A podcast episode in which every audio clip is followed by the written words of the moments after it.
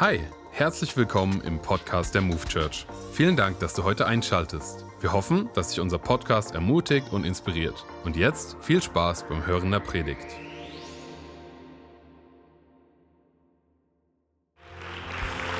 Yes, einen wunderschönen guten Morgen und auch nochmal von meiner Seite aus ein frohes neues Jahr euch allen.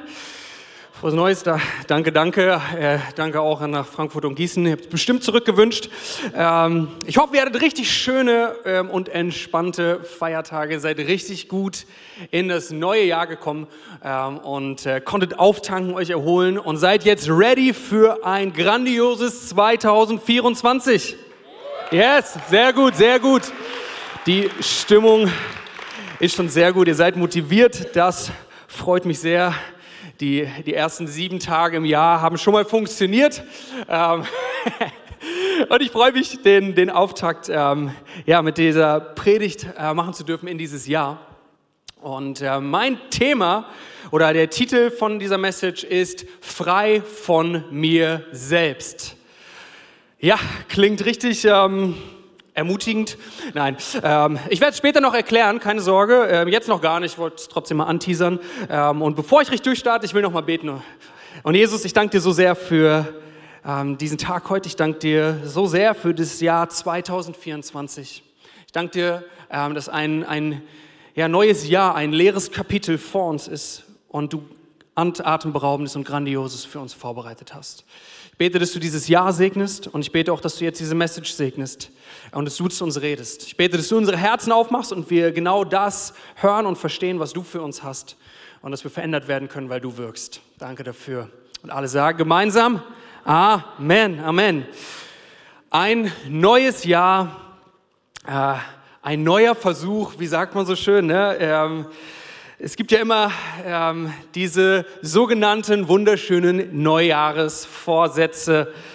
Ich weiß nicht, wer von euch hat sich äh, Neujahresvorsätze gemacht für das Jahr 2024? Wirklich nur so wenig. Seid ehrlich, bitte, ja. Aber es ist auch in Ordnung. Ähm, auf jeden Fall, ich habe mir darüber, nach, äh, darüber, nachgedacht, über die Neujahresvorsätze. Ähm, ich bin noch im Prozess. Ähm, aber vor allem habe ich über Neujahresvorsätze an sich nachgedacht. Äh, weil ich bin irgendwie, finde ich es richtig gut, weil man denkt darüber nach, was kann man ändern, was kann man anpassen, wo braucht man ähm, vielleicht neue Impulse, äh, wo muss man einfach mal Dinge ganz neu angehen. Und auf der anderen Seite bin ich ein bisschen zwiegespalten, weil die Realität ist oft nicht ganz so erfolgreich, wie man das gerne hätte.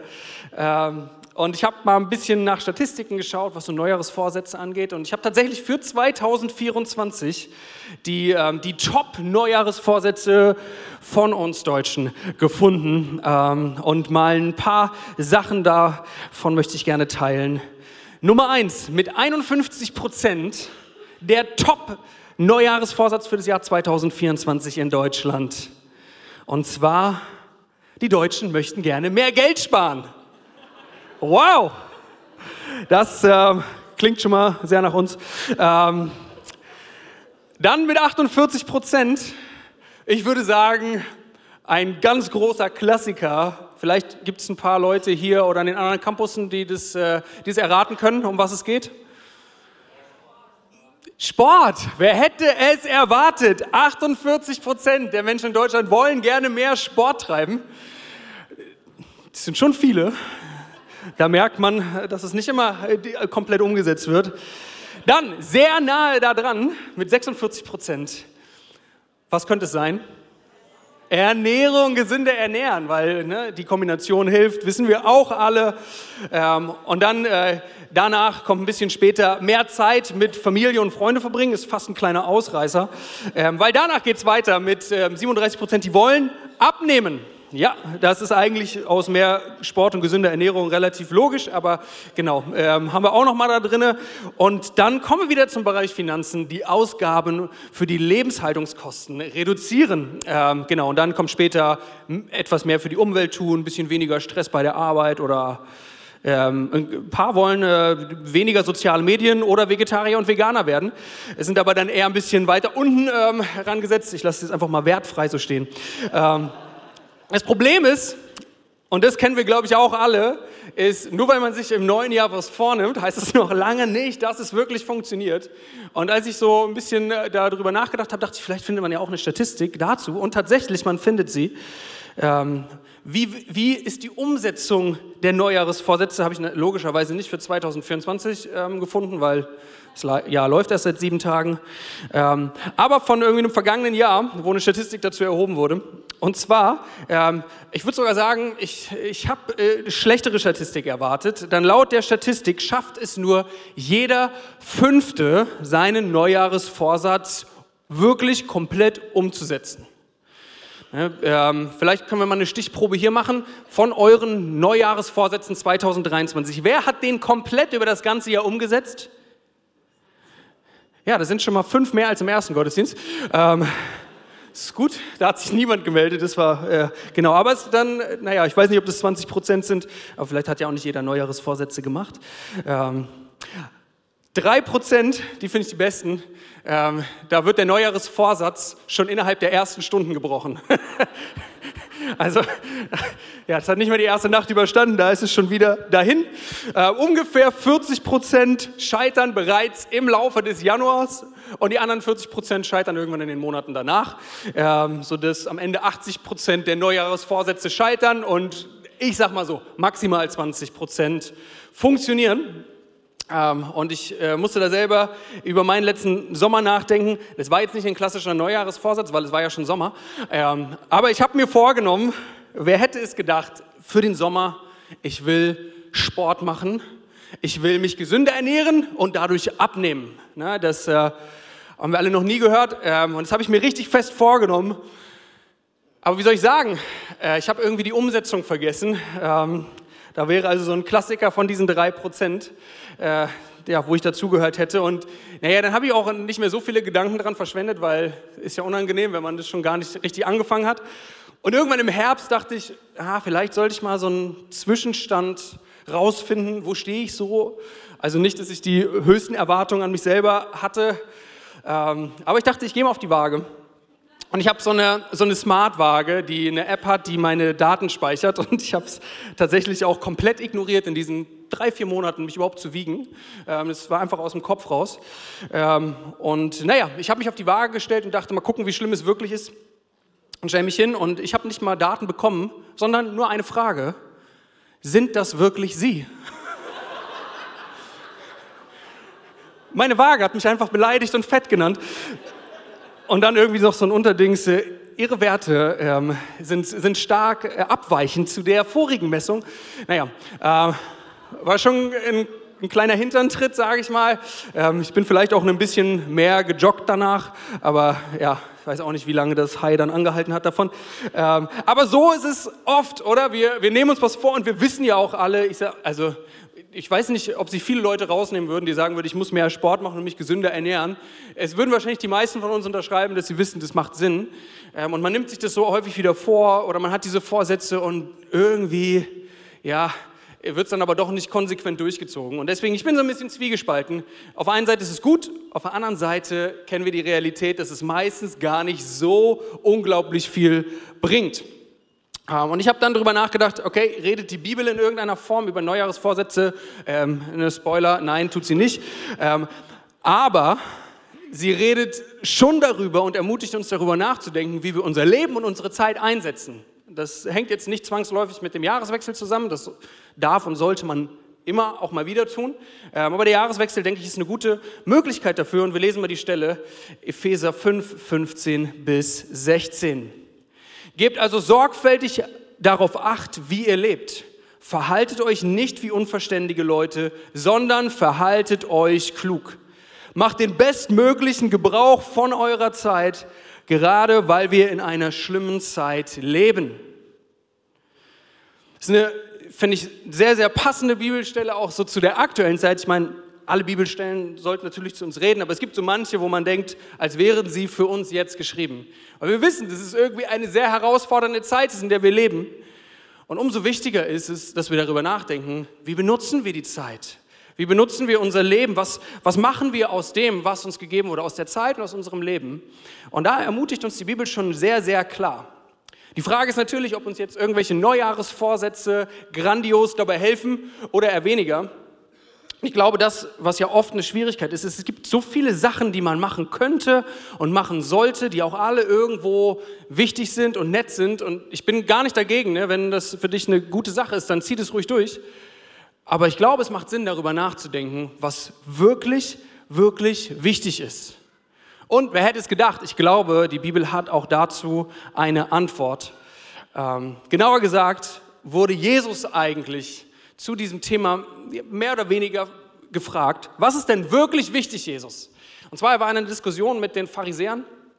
Das war die äh, religiöse Elite der damaligen Zeit und äh, die wollten ihn eigentlich eher reinlegen. Ähm, aber Jesus hat sie natürlich wie immer geschickt ausgekontert und sie konnten nichts sagen. Ähm, und sie hatten, einen, ich sag mal, ein bisschen vergleichbares Problem. Und zwar gibt es im Alten Testament, das war ja die damalige Bibel, das Neue Testament hat ja direkt stattgefunden gerade und war noch nicht aufgeschrieben, logischerweise. Ähm, und sie hatten das Gesetz, die, die Bücher von Moses, und es gibt so viele Gesetze und Regeln, die zu befolgen waren, so viele auch irgendwie gute Sachen, dass man gar nicht wusste, wo soll man eigentlich anfangen, wo soll man aufhören, und sind sehr viel daran gescheitert. Ähm, und es war herausfordernd, und das Gesetz war absolut zentral für sie. Und dann versuchen sie Jesus in eine Falle zu locken, indem sie ihn fragen, Jesus, was ist eigentlich das allerwichtigste Gesetz? Was ist das wichtigste Gebot? Worum geht's? Und das ist, geht ja über das Gesetz hinaus, weil im Endeffekt das Gesetz das Zentrum ihres Lebens war. Also was ist das Wichtigste? Was ist die zentrale Sache? Und das lesen wir mal in Matthäus 22, 36 bis 39. Meister, welches ist das wichtigste Gebot im Gesetz?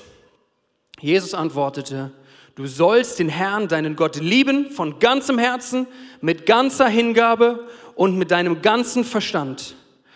Dies ist das größte und wichtigste Gebot. Ein zweites ist ebenso wichtig. Liebe deine Mitmenschen wie dich selbst. Das ist definitiv ein Applaus wert, weil ich glaube, es ist absolut zentral. Es ist absolut zentral, was Jesus dort sagt.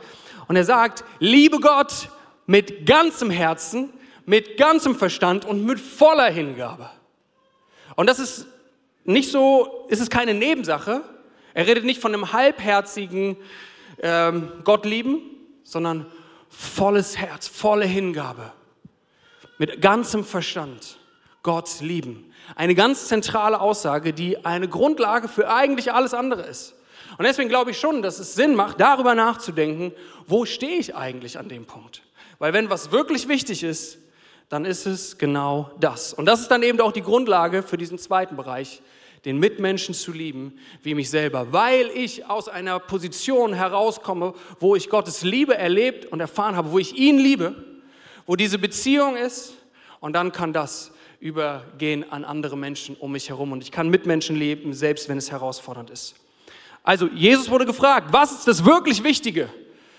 Vielleicht hätte, hätte Jesus die gleiche Frage, äh, die es gleich beantwortet, hätte man ihn gefragt, was ist der wichtigste Vorsatz fürs Jahr 2024? Könnte ich mir vorstellen, dass er ähnlich reagiert hätte. Liebe Gott von ganzem Herzen, mit ganzem Verstand und mit voller Hingabe. Voller Hingabe. Klingt gut und die meisten von uns würden wahrscheinlich sagen, ja, das ist genau richtig, das ist auf jeden Fall die Wahrheit. Aber was heißt denn das jetzt genau? Was bedeutet denn volle Hingabe? Ja, weil es klingt schön und tiefgreifend, aber was, was ist volle Hingabe? Und dazu habe ich eine, ähm, eine weitere Bibelstelle. Und wie soll ich sagen, dies ist eine der Bibelstellen, äh, die man, wenn man sie liest, in der Regel gerne überspringen möchte. Ist eher so Kategorie Schwarzbrot für des Jahres, den Jahresstart. Ähm, ist aber auch gut, gesunde Ernährung. Ähm, und zwar finden wir die in Matthäus 16, 24 bis 25. Auch wieder eine Sache, die Jesus sagt, diesmal zu seinen Jüngern. Dann sagte Jesus zu den Jüngern, wer von euch mir nachfolgen will, muss sich selbst verleugnen und sein Kreuz auf sich nehmen und mir nachfolgen. Wer versucht, sein Leben zu behalten, wird es verlieren. Doch wer sein Leben für mich aufgibt, wird das wahre Leben finden. Ha. Nicht unbedingt die Bibelstelle, wo man gerne zum Start des Jahres wahrscheinlich drüber hören möchte. Selbst verleugnen, Kreuz auf sich nehmen, Leben aufgeben nicht so die Sachen, die so romantisch entspannt sind, wo man denkt, ja, das klingt gut, das ist mein Ziel. Es klingt ziemlich herausfordernd. Aber was soll das heißen? Will Jesus wirklich, dass ich ihm mein ganzes Leben gebe, dass ich mein Leben aufgebe für ihn? Und die Antwort ist hart, aber simpel. Ja, er will es. Er will es. Aber bevor du jetzt denkst, oh, ich sollte schnell äh, hier rausgehen, bevor ich, äh, bevor ich zu frustriert werde zum Jahresstart, wir müssen verstehen, warum er das will. Will Jesus, dass wir unser Leben für ihn aufgeben, damit wir so eine richtig gute Runde leiden, ähm, damit wir, ja, er musste leiden, als er auf der Welt war, dann müssen wir auch leiden. Äh, hatte so eine kleine masochistische Ader, die, äh, wo er denkt, ja, doch, sollen Sie mal ein bisschen durch schlechte Zeiten gehen, das tut Ihnen schon gut. Äh, das sind rhetorische Fragen gewesen. Nein, ganz das Gegenteil ist der Fall. Jesus will nicht, dass wir leiden, sondern er will, dass wir das wahre Leben in ihm finden. Und das ist, und das ist so ein Geheimnis oder eigentlich auch kein Geheimnis, ein offenes Geheimnis. Wenn wir unser Leben geben, wenn wir es ihm voll und ganz hingeben, wenn wir unser eigenes Leben aufgeben, dann werden wir das wahre Leben in ihm erst finden. Und es ist gleichzeitig auch ja fast so eine kleine Warnung. Wenn du probierst, dein Leben auf Krampf zu behalten und es geht alles so, wie du es möchtest, dann wirst du am Ende als der Verlierer dastehen. Und das, was am ersten Moment nach einem Verlust und nach Herausforderung klingt, und vielleicht ist es auch eine Herausforderung, definitiv sogar, ist aber eigentlich der größte Sieg und der größte Segen und das wahre Leben für dich und für mich. Jesus, das Leben geben, aufgeben, bedeutet, dass er die Kontrolle übernimmt. Und es macht so einen Riesenunterschied. Und vielleicht ist irgendwie dieser auch Begriff, sein Kreuz auf sich nehmen, klingt ja auch ein bisschen herausfordernd, äh, weil wir wissen, was bei Jesus am Kreuz passiert ist. Ähm, klingt nicht nach ähm, Spiel, Spaß, Entspannung. Ähm, aber wenn wir darüber nachdenken, was Jesus am Kreuz getan hat, als er sein Kreuz aufgenommen hat für uns, dann war das die größte Liebe und die größte Hingabe und davon der Höhepunkt. Es hat ihn alles gekostet, aber er hat alles möglich gemacht für uns alle. Es war der größte Liebesbeweis. Jesus hat uns vorgemacht, was Hingabe ist. Es war nicht einfach für ihn und es hatte Konsequenzen. Aber er hat so viel mehr erreicht und ermöglicht dadurch, als wir uns vorstellen könnten. Und ein bisschen können wir es für uns genauso sehen. Ja, es kostet uns etwas, unser eigenes Leben in seine Hand zu geben, es sprichwörtlich aufzugeben aber wir werden das wahre Leben dadurch erst finden. Weil genau das ist eigentlich nur in ihm zu finden. Das heißt, alles, was wir sonst probieren, was unser, wo, wo wir denken, das ist jetzt unser tolles eigenes Leben, es wird uns niemals so erfüllen wie das Leben, was Jesus für uns hat. Das heißt nicht, dass es herausforderungsfrei läuft. Das heißt nicht, dass, dass nie schwierige Phasen kommen. Aber es heißt, dass wir trotzdem Erfüllung und die Wahrheit finden in ihm, und zwar mehr als überall sonst. Und das macht einen riesigen, riesigen Unterschied. Ich habe in den letzten Monaten immer mehr erlebt, und jetzt komme ich zu dem, zu dem äh, Titel meiner Predigt hier, dass mich Jesus irgendwie mehr und mehr frei macht von mir selber. Dass ich mehr und mehr realisieren darf, es geht eigentlich gar nicht um mich. Es geht um ihn. Es geht gar nicht um, um, um meine Ehre, um, um irgendwie was, wo es um mich geht, sondern es geht um seine Ehre. Es geht nicht um mein Königreich, es geht um sein Königreich. Und vielleicht fragst du dich, ja, aber wenn ich jetzt wirklich mein Leben aufgebe, wenn mich Gott irgendwie frei von mir selber machen will, heißt es, dass ich keine Wünsche mehr haben darf? Heißt es, dass ich keine Träume mehr haben darf? Heißt es, dass ich irgendwie eine äh, gesteuerte Marionette bin, die nicht mehr sie selbst ist? Nein, absolut nicht.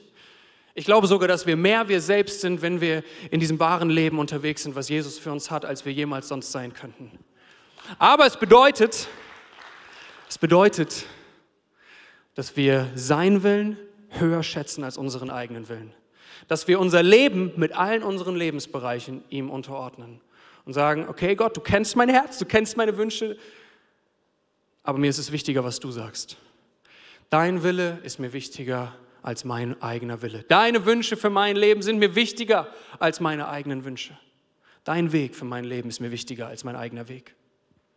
Sogar Jesus, der uns es vorgemacht hat, ist an einen Punkt gekommen, wo, wo, er, wo er wusste, dass er sterben wird, wo er wusste, dass er unglaublich viel Leid sogar erfahren wird.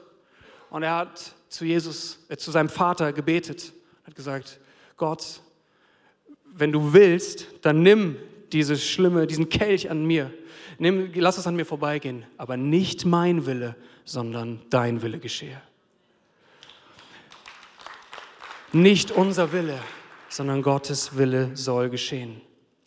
Und ich glaube, und das ist nämlich auch so ein, so ein Trugschluss, wir, wir denken manchmal, wenn es alles nach unserem Willen geht, wenn es alles nach unserer Meinung geht, dann wird es funktionieren.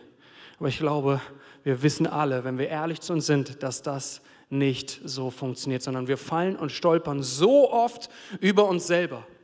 Wir sind so oft von uns selbst blockiert. Und es macht was aus, und wir merken, es geht gar nicht um uns, sondern es geht um Gott. Und er ist in Kontrolle. Und ich gebe ihm alles in seine Hand, weil er mit mir ist und weil er den besten Weg für mich hat. Auch wenn ich ihn nicht immer sehen kann, auch wenn es Herausforderungen gibt. Aber er hat so viel mehr für mich und er ist in Kontrolle und so viel größer, als ich es mir jemals vorstellen kann. Wenn ich, wenn ich ganz ehrlich mit euch sein darf, ähm, der Bereich wahrscheinlich, den das an meinem Leben am meisten, wo ich das am meisten gemerkt habe, wie, wie es ein Unterschied war, dass Gott mich frei gemacht hat von mir selbst, ist in, in meinem Job als Pastor oder in meiner Rolle als Leiter, wie auch immer. Ähm, weil gerade so die ersten Jahre habe ich gemerkt, dass ich einfach einen, einen, sehr, sehr großen inneren Druck verspürt habe. Das hat, hat man natürlich jetzt nicht breit rum erzählt. Ähm, aber ich habe gemerkt, dass ich dass ich versucht habe, alles immer richtig zu machen, irgendwie alles perfekt auf die Reihe zu, zu kriegen. Ich, es musste irgendwie immer alles erfolgreich sein. Dann habe ich angefangen, mich zu vergleichen, ähm, habe mich gefragt, ob, ob, Menschen mich überhaupt so richtig mögen, ob, ob ich genauso gut predige wie andere, ob ich genauso gut Team baue und leite wie andere. Und was es in mir ausgelöst hat, war ein innerer Druck, ein, ein, eine äh, ja, innerliche äh, Blockade, richtig, dass ich, dass ich dem niemals gelingen konnte. Ich konnte da nicht rankommen.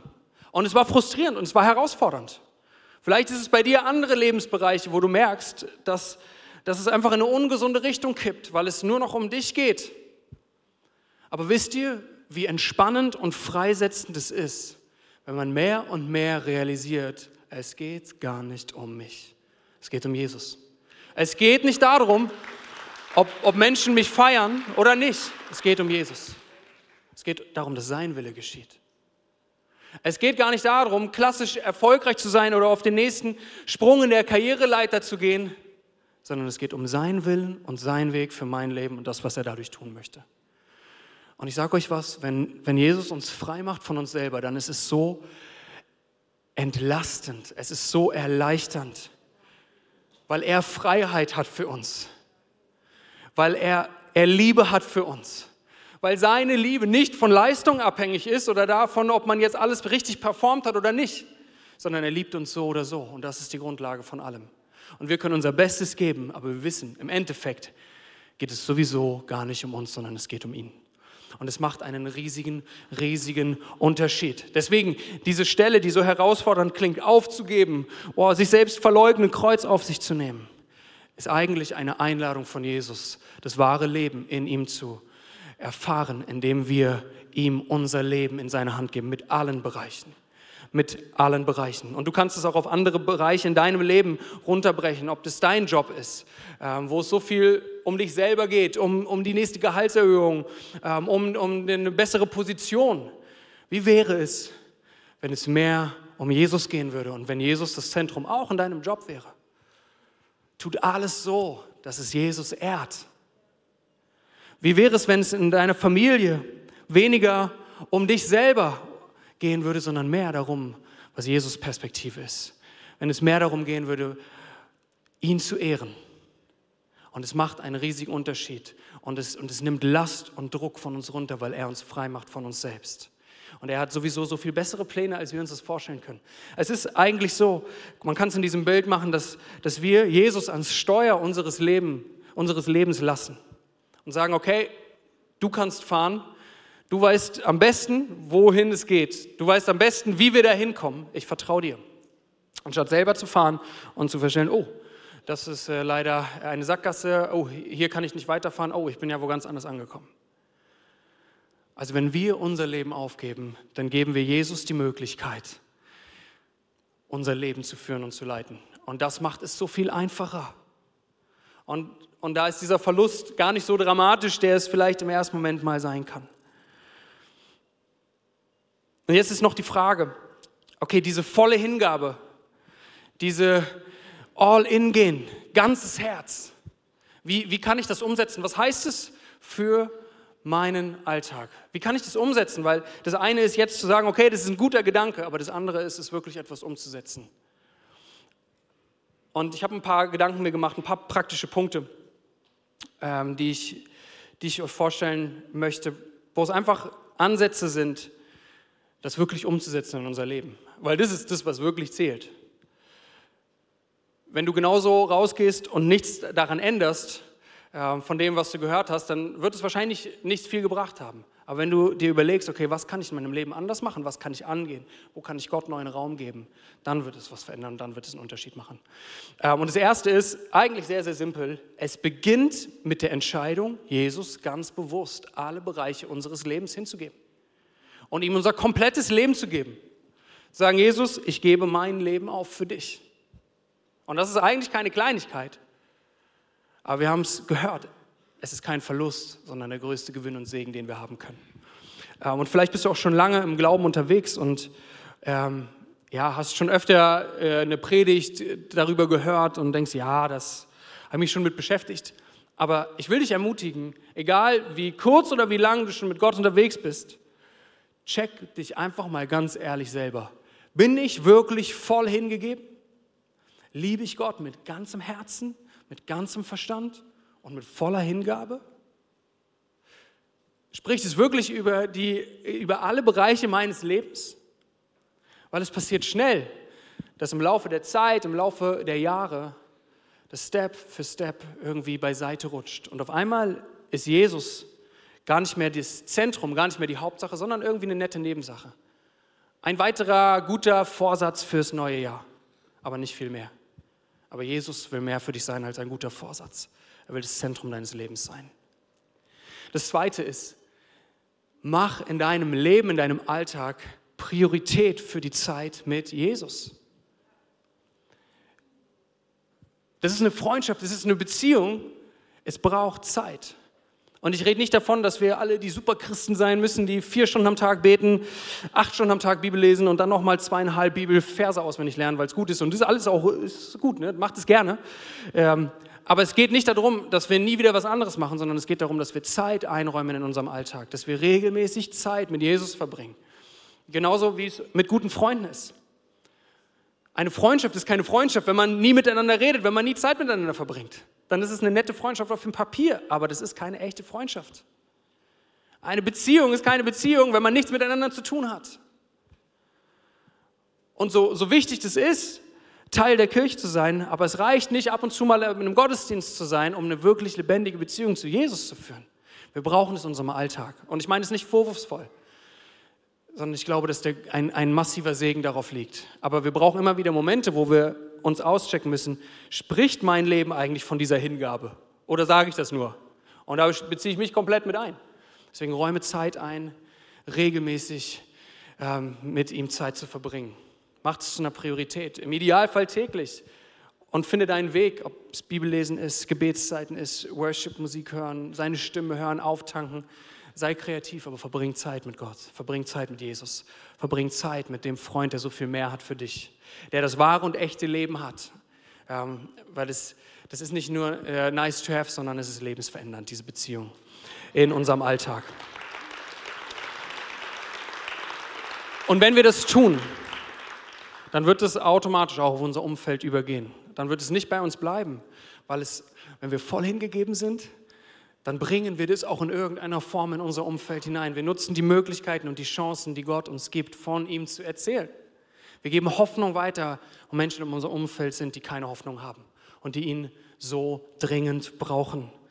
Wir, wir machen einen Unterschied. Ihr Lieben, da ist noch Platz in diesem, es ist noch Platz in diesem Boot.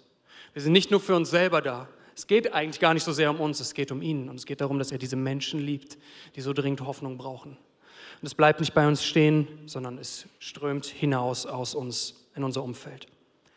Und das vierte, sei Teil der Kirche. Sei Teil der Kirche. Es geht nicht nur um Kirche, habe ich vorhin auch gesagt, aber es ist wichtig, Teil der Kirche zu sein. Wenn, wenn dein geistliches Zuhause die Move Church ist, dann mach es auch da zu einer Priorität, Teil dessen zu sein. Sei in den Gottesdiensten am Start oder für den Online-Campus online. Sei Teil einer Connect-Gruppe, versuch im Idealfall irgendwo mitzuarbeiten im Dream Team. Geh zu den Gebetswochen, sei Teil davon, weil es ist ein, ein Fokus, den wir legen, dass uns Gott begegnen kann und dass wir verändert sind. Wenn du noch keine geistliches Zuhause hast, dann such dir ein geistliches Zuhause. Es, es darf gerne die Move Church sein, es muss aber nicht die Move Church sein. Es gibt keine perfekte Kirche, aber hab ein geistliches Zuhause, wo du fest Teil von bist und wo du am Start bist. Wir sind nicht dazu geschaffen, Einzelkämpfer zu sein, es alles alleine auf die Reihe zu kriegen. Wir brauchen einander. Und gemeinsam können wir uns nicht nur ermutigen, sondern wir können gemeinsam einen viel, viel größeren Unterschied machen. Und wir können so viel bewegen. Und diese Welt wartet darauf, dass wir diese Hoffnung weitergeben. Und gemeinsam ist es so viel einfacher als alleine. Und der fünfte und letzte Punkt. Denk nochmal ganz konkret darüber nach, ob du aktive Schritte in bestimmten Bereichen deines Lebens gehen solltest. Wahrscheinlich weißt du schon selber, in welchen Bereichen deines Lebens du diese Hingabe gar nicht so sehr lebst oder wo du blockiert bist. Und ich will dich ermutigen, gib diese Bereiche ganz bewusst in Gottes Hand und geh sie aktiv an. Egal, ob es deine Beziehung betrifft, ob es deinen Job betrifft, ob es deine Familie betrifft, ob es Verletzung und Enttäuschung betrifft, ob es schlechte Gewohnheiten betrifft, ob es, ob es dein Umfeld betrifft, ob es deine Träume und Sehnsüchte betrifft, die dich fast blockieren, weil sie so viel Aufmerksamkeit von dir rauben.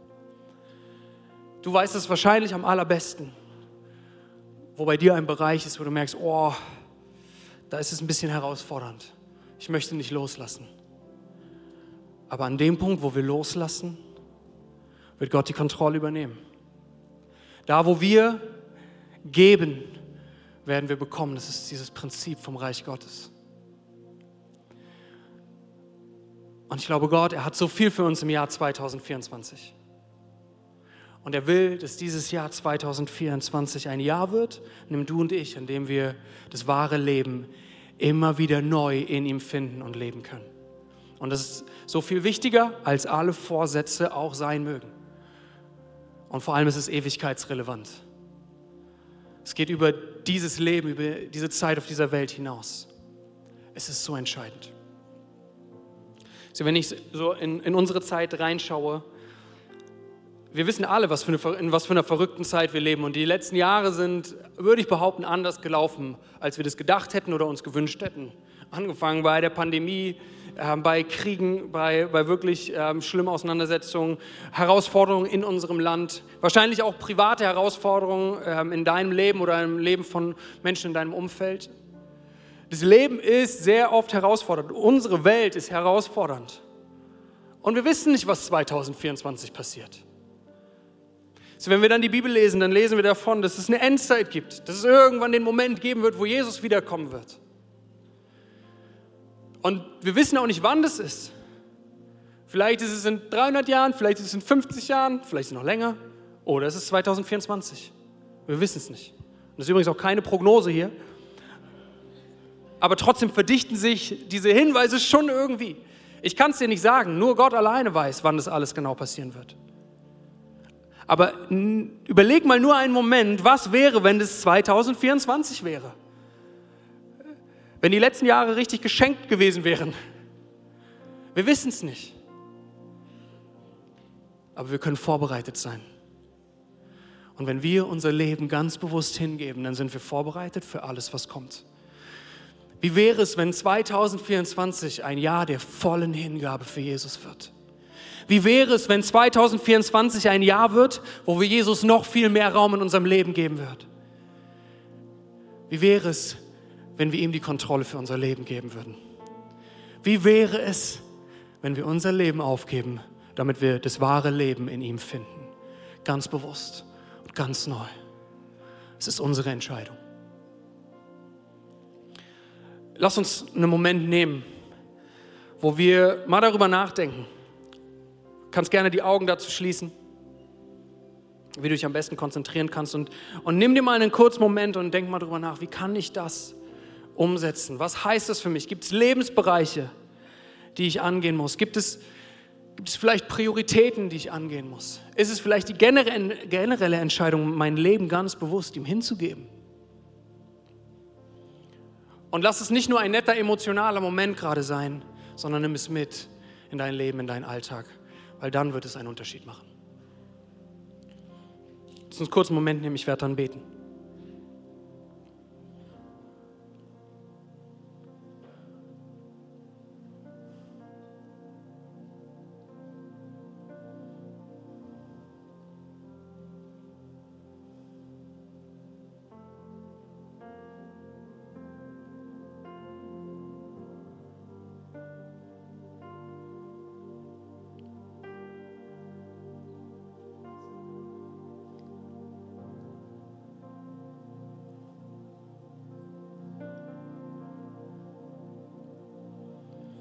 Und Jesus, wir geben dir unser Leben. Wir geben dir alles hin. Wir geben unser Leben auf, damit wir das Leben in dir erst so richtig finden. Und Gott, ich bete, dass, dass du jedem, der, der auch diesen Wunsch hat und in sich trägt, dabei hilfst, frei von sich selbst zu werden, damit es um dich geht und nicht um uns. Ich bete, dass du uns hilfst, dass unser Ego kleiner wird und du größer wirst in unserem Leben. Jesus, und du siehst auch, was, was in unserem Leben notwendig ist, was passiert. Wo bestimmte Bereiche sind, wo wir Entscheidungen treffen sollten, wo wir vielleicht mit Menschen sprechen sollten, wo wir Vergebung aussprechen sollten, wo wir um Vergebung bitten sollten, wo wir Gewohnheiten ablegen sollten. Jesus, ich bete, dass du uns hilfst, weil du lässt uns dabei nicht alleine, sondern du liebst ist, wenn wir sagen, ich gebe dir alles hin. Und wir geben dir wirklich jedes, jeden einzelnen Gedanken, jede einzelne Herausforderung, jeden einzelnen Lebensbereich. Und danken dir, dass du uns begegnen wirst, sodass dieses Jahr 2024 ein lebensveränderndes Jahr für uns alle wird. Egal was passiert, egal durch welche Zeiten, ob es durch die besten oder die herausforderndsten Zeiten geht. Wir wollen vorbereitet sein, indem wir unser Leben hingeben in deine Hand. Und alle sagen gemeinsam Amen, Amen, Amen.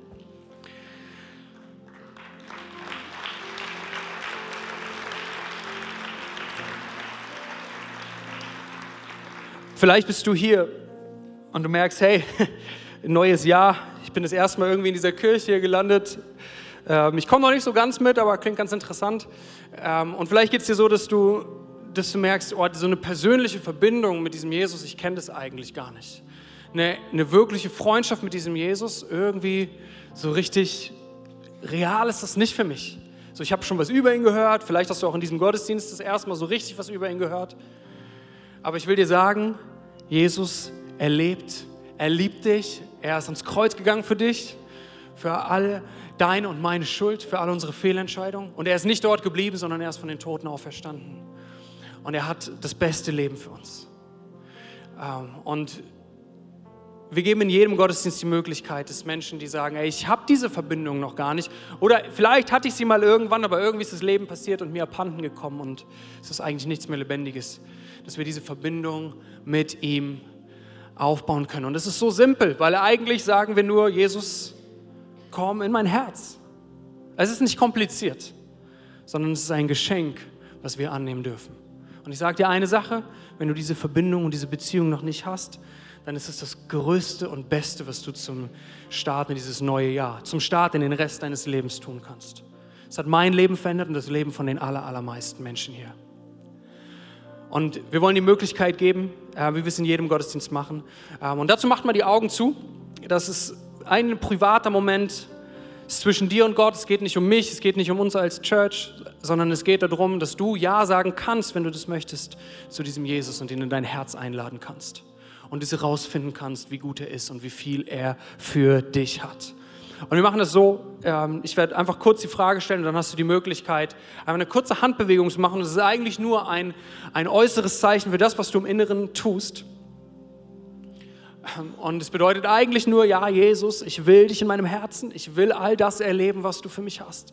Ich will dieses, diese Liebe, ich will diesen Frieden, ich will diese Vergebung, ich will dieses ewige Leben, ich will diese Freundschaft mit dir. Und es ist so simpel und genau das ist der Startpunkt von dieser Freundschaft. Deswegen jetzt, wo alle die Augen geschlossen haben, wenn du diese Freundschaft willst, wenn du diese Vergebung willst, wenn du dieses Leben willst, dann heb jetzt deine Hand. Wenn du dieses ewige Leben willst, Dankeschön, Dankeschön, Dankeschön, Dankeschön. Auch online, heb ruhig die Hand, weil Gott sieht es. Dankeschön. Könnt die Hände gerne wieder runternehmen. Könnt die Augen wieder aufmachen. Wir wollen jetzt gemeinsam ein Gebet beten, was nichts anderes sagt als Jesus, komm in mein Leben und komm du in mein Herz. Ich will all das. Und wir machen es so, dass wir es als Familie äh, gemeinsam beten. Ich bete es vor und wir alle beten es nach. Jesus, ich lade dich ein. Komm du in mein Leben. Komm du in mein Herz. Und sei du mein Freund. Für immer. Ich danke dir, dass du am Kreuz für mich gestorben bist. Für meine Fehler und für meine Schuld. Ich bitte dich um Vergebung und nehme das an, was du für mich getan hast. Erfüll mich mit deiner Liebe. Erfüll mich mit deinem Frieden. Erfüll mich mit deinem Freude. Erfüll mich mit deinem wahren Leben. Danke, dass ich von nun an ein Kind Gottes bin, ein Freund Gottes bin. Nicht nur in diesem Leben, sondern bis in alle Ewigkeit. Und alle sagen gemeinsam Amen. Amen. Komm, lass uns den Leuten einen riesigen Applaus geben. Danke, dass du dir heute eine unserer Predigten angehört hast. Wenn dich die Botschaft angesprochen hat und du eine persönliche Beziehung mit Gott gestartet hast, sagen wir herzlichen Glückwunsch zur besten Entscheidung deines Lebens. Wir möchten dir die Möglichkeit geben, mit uns in Kontakt zu treten und dir dabei helfen, deine nächsten Schritte in deinem Leben als Christ zu gehen.